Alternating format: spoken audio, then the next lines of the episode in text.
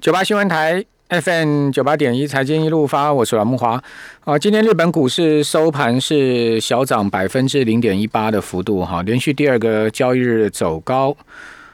韩国股市呢，今天是同步收涨，哈，今天快对不起 c o s p i 小跌了，哈，跌百分之零点零五的幅度。但韩国股市里面比较值得注意的是造船股哦，哦，这个三大造船厂啊。好，今年呃年底的订单接应不暇，现代重工呢拿下一百艘的船只的订单呢，总价将近八十亿美金呢。呃，今年接单目标达成百分之七十一，大宇那个目标是接近百分之五十六，好拿到四十亿美金的订单。呃，另外三星重工呢也接获二十八艘船只的订单哦，价值有四十亿美金。好，所以今天这几档股票都走高，呃，最主要就是因为现在目前整个海运的状况很好啊，所以说开始啊，这个造船厂本来都没生意啊，现在开始生意的变好。另外，八寸晶圆代工产能超吃紧啊，韩国厂 SK 海力士旗下的 SK 海力士系统 IC，好瞄准卡位，呃，在中国大陆无锡的八寸晶圆代工厂啊，呃，这个月要启动产能了。好，要抢中国大陆的订单，好，所以 SK 海力士的股价今天涨了将近两趴。那另外，香港恒生指数呢，今天收盘涨两百一十八点哦，涨幅是百分之零点八二。大陆股市啊，哇，今天终于是有利多传出来了，使得上证指数涨一趴，好，深成呢今天也涨一趴。什么样利多呢？这个利多还蛮大的哦，这个是一个大利丸呢，哦，就是。呃，今天中国大陆财政部、好发改委四大部门同时宣布啊，为了促进半导体产业朝向高品质发展了，所以呃，鼓励 IC 电路呢是在二八纳米以下制成了，十年免税哦。哦，这个，但它有设一些条件的，就营运十五年以上的半导体企业或项目啊，好，第一年到第十年免征所得税，企企业所得税。好，那第二。呃，二零二一年、二零二零年一月一号开始实施，还是溯及既往嘞，溯及到今年年初开始实施嘞。那所以根据这个规定，哈，这一项新的办法啊，这个大力多啊，哦，这个光大证券呢列出有机会受贿的各龙头股票啊，IC 设计有维尔股份，哦，卓胜维、盛邦股份、兆易创新、思达半岛。蓝启科技、热星科技代工的部分有中芯、华虹半导体、三安光电。中芯国国际昨天才大跌嘛，因为有人事大地震了。这昨天我们节目有讲。好，今天中芯国际的股价就反涨了哈。那记忆体有长江储存、合肥长兴、兆易创新、北京军政。功率半导体的部分有文泰科技、华润微、阳杰科技、捷捷微电。封测有长电、华天、通富微电。金方科技设备的部分有中维、北方华创、万企、呃万业企业、智存科技、天通股份；材料的部分有沪系产业、鼎龙股份、安吉科技、华特气体、上海新阳。IC 载板呢有深南电路、呃这个新生科技，其中不乏我们耳熟能详的一些有名的啊这个半导体相关的公司啊。好，这个消息我觉得应该会在明天呢。这个在陆股跟港股的盘面上发酵哈，因为像这个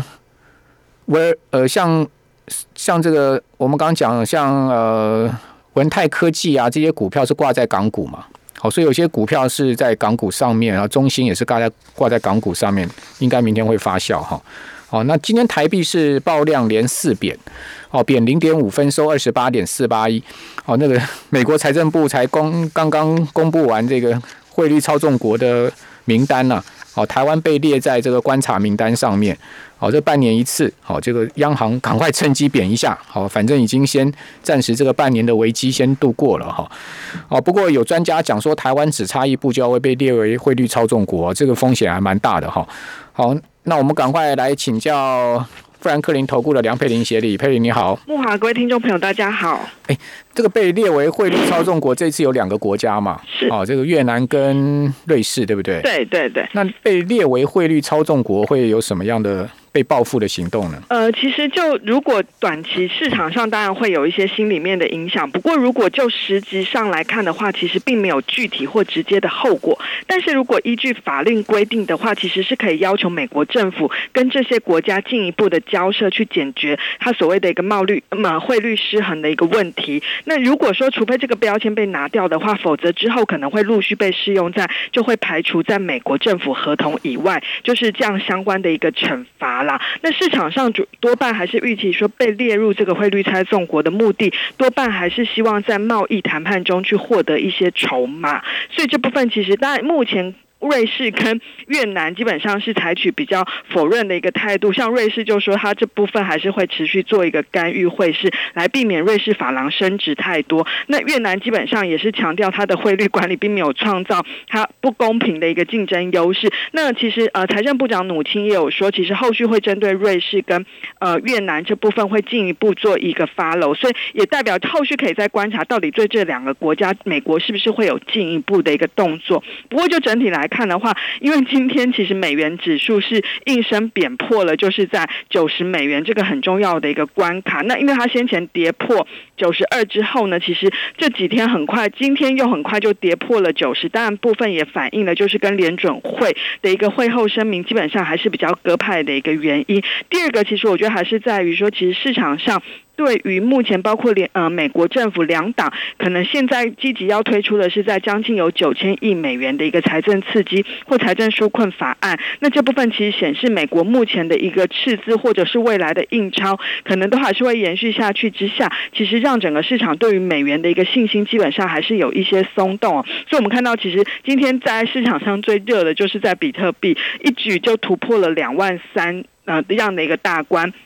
那呃，黄金的部分也出现了反弹，所以基本上我觉得就整个汇率的一个角度来看的话，呃，目前美国的一个态度基本上，呃，它是相对比较呃偏向，就是在整个美元是相对比较弱势。那当然也跟美国目前的一个呃美元自己本身过去几年累积下来，其实评价面也是相对比较昂贵的一个关系。但我们倒并呃目前也并不认为说美元会就此就这样子呃一败涂地的，马上就可能有些券商有。到呃明年会一下贬到十五或二十个 percent。如果真的出现这种状况的话，我觉得对金融市场来说还是会造成蛮大的一个震撼哦。因为这真的是一个整个资金版图，甚至是对美元资产这部分的一个信心面会有很大的一个影响。所以我觉得美国政府基本上是不太乐，也不会乐见这样的一个情况。主要还是希望透过跟美国之间的一个贸易顺差比较多的一个国家这部分，我觉得未来会希望透过这个汇率操纵国这样子的一个。机制或手段，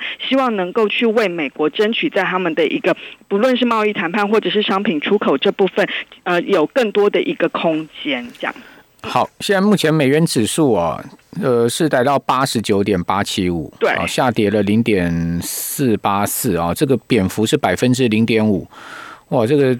贬贬贬值的这个态势非常的明显呢，哈，而且是贬破九十点的大关呢。对对对。不过台币今天倒是连四贬，哈，这个连续四个交易日小幅的走贬，哈，呃，但明天可能台币升值的压力就很大。今天台币盘中有见到过二十八块一附近的汇价哦，好，其实盘中是明显走升的哈，但是收盘是小贬的一个格局。好，那美元走贬，当然像金价啦，哈，现在目前。呃，就走高嘛，哈。另外，比特币刚刚佩林有讲是冲到两万美金以上了，对不对？两万三，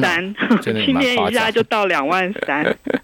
哦，好，这个美国联准会才刚开完会，好，一开完会，这个美元就破底，好，这到底怎么回事呢？呃，其实第一个我觉得要讲一下联准会，其实他这一次的会后声明或什么，基本上都没有太大的一个变动，甚至原先市场预期说他可能会更宽松，就是可能会宣布他的购债政策要调整为呃买更多的一个长天期公债，他这次也没有做这样子的一个动作。那主要还是，而且背后它反映的，它调升了今年到二零二二年的一个经济成长率预估，那反映的是说他认为整个景气面的部分的确没有像预期原本预期来的。那么的一个悲观，但是为什么美元或者是市场会出现这么大的一个呃变动？主要还是在于，因为联准会它保持了它的一个弹性，就是它认为说它会维持目前的一个一千两百亿美元每呃。每月的一个购债规模，而且如果说真的经济不如预期的话，它还是有可能会有进一步的一个动作。是简单来说，就今天的一个结论，我会认为联准会是采取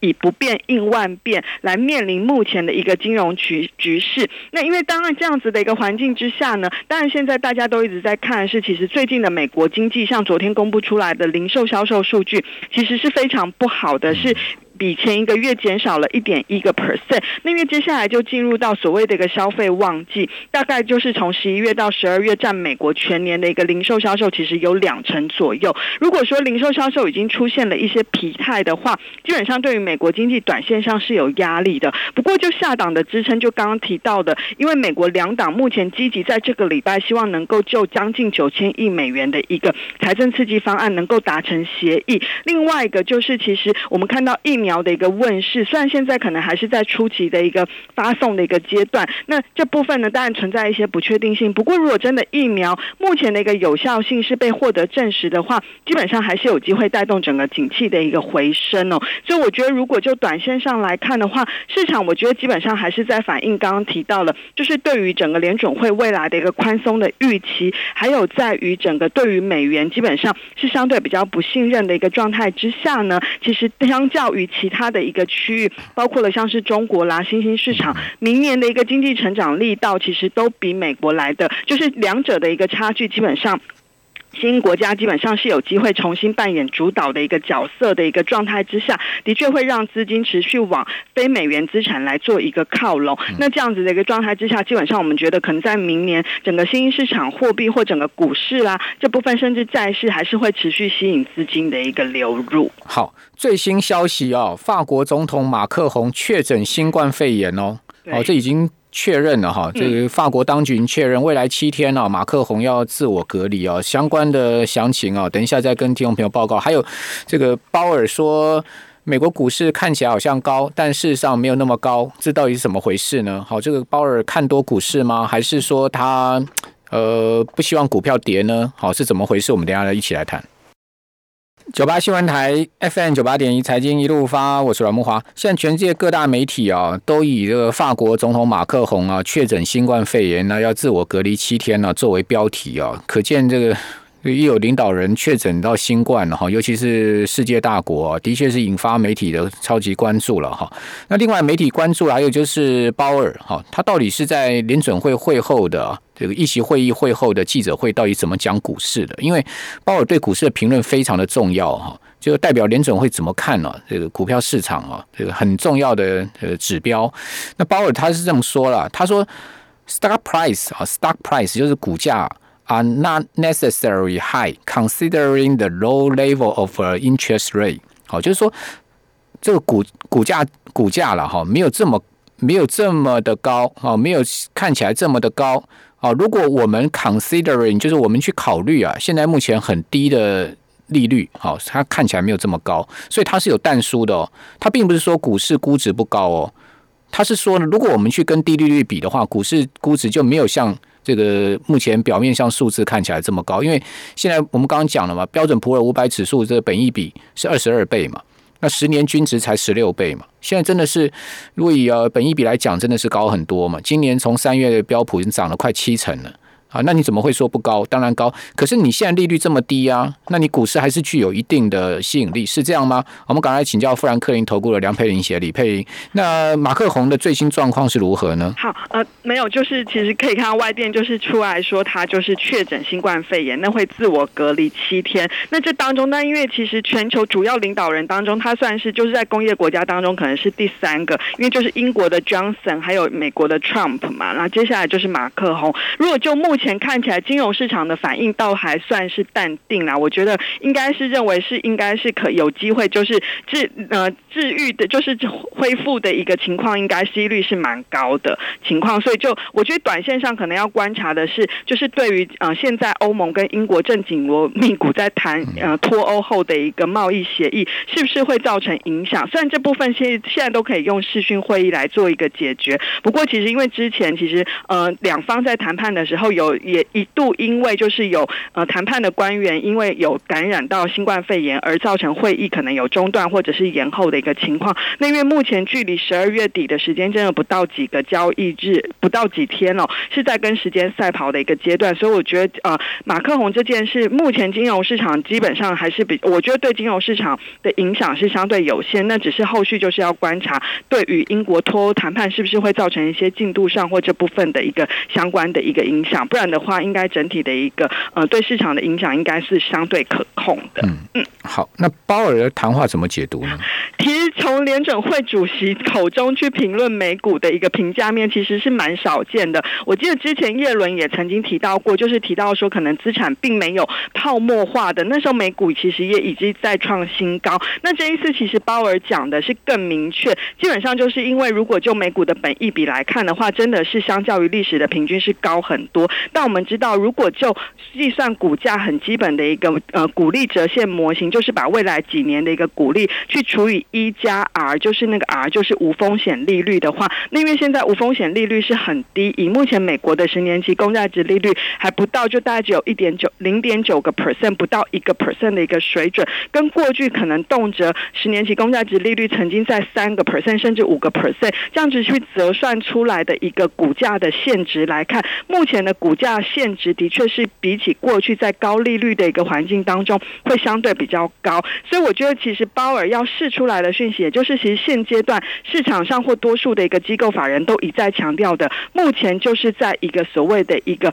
呃资金面啊的资金行情非常充沛之下，那尤其现在大家在看股市的相对价值，或者是就我我如果是一个多重资产的一个投资人呃经理人来看，我要去考虑我现在要配多少股票、债券，甚至是另类资产，就像商品或者是房地产的一个状况来看，我会去比较这些资产的一个相对评价面。虽然股市看本一笔很贵，可是你看债券真的很多都是负利率，甚至很多都是零利率的一个水准。那当然，我就会把很多的一个比较多的资金，希望能够配置在股市，那去争取比较高的一点报酬。这当中当然要透过一些不同资产的一个分风险分。散来降低我整体投资组合的一个波动风险，不过也凸显出就相对的评价面来看的话呢，目前的一个股市，如果你就二十二倍的本益比去导数换算它的一个股利收益率来看，大概还有四点五个 percent。那相较于刚刚提到了十年期公债值利率不到一个 percent，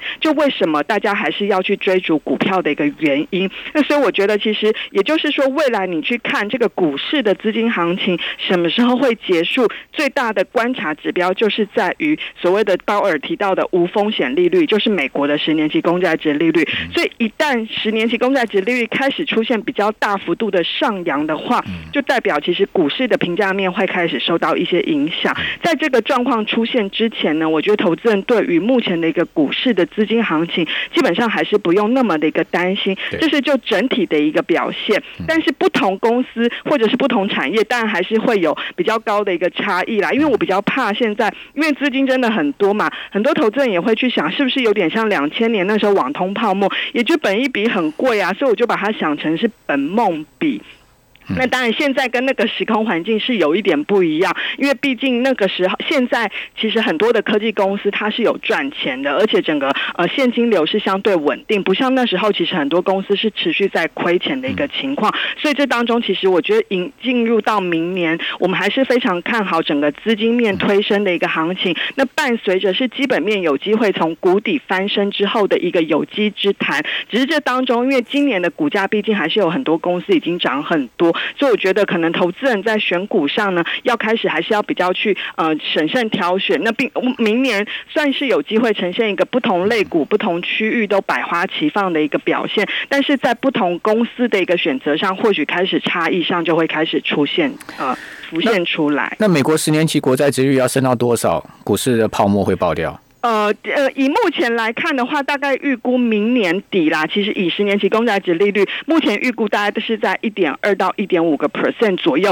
这个基本上对于股市来说都还是 OK 的。对，那因为最主要就是在于联准会基本上还是在一个购债的一个政策。对啊，所以我刚前面一段讲，我个人看了哈，如果说美国十年期国债值率有升到两趴以上，你要小心股票了。嗯，两趴以上，因为你换算成那样的话，因为你刚刚讲导数四点五，对不对？可是你呃，美国很多公司是不配股息的，是，所以它的股利值利率大概标普只有两趴而已。没错，美美股的股利率算全球当中相对偏低的。好，那两趴，那你如果债市也到两趴的话，基本上那这个我就会去选择债券，我就可能要从股票撤出来了。对。呃，基本上我觉得可呃，第一个当然是看它的绝对水准啦。第二个就是弹升的速度也很重要。如果说它急速的一个弹升的话，就像有点像呃，二零一三年、二零一六年都曾经出现这种状况，呃的话，其实还是会对股市，我觉得短线上会有一些震荡的压力。但是呃，以目前来看，只要不像刚刚提到木华。哥提到的是说，提呃一下就涨到两个 percent 甚至更高的水准的话，其实对于股市的多头行情，基本上还是方向上中长期的方向上还是不会有太大的改变。那明年第一季美股会涨什么？明年第一季，我觉得要看，我觉得很有可能是拜登的政策受惠股。这当中当然是小型股，传统就是远月行情是比较明显。第二个当然，我觉得还是在于科技、生技、医疗这部分，其实我觉得还是很重要的一个主轴。第三个，如果以拜登政策受惠股来看的话，可能是比较偏向于像是呃所谓的替代能源啦、公用事业的。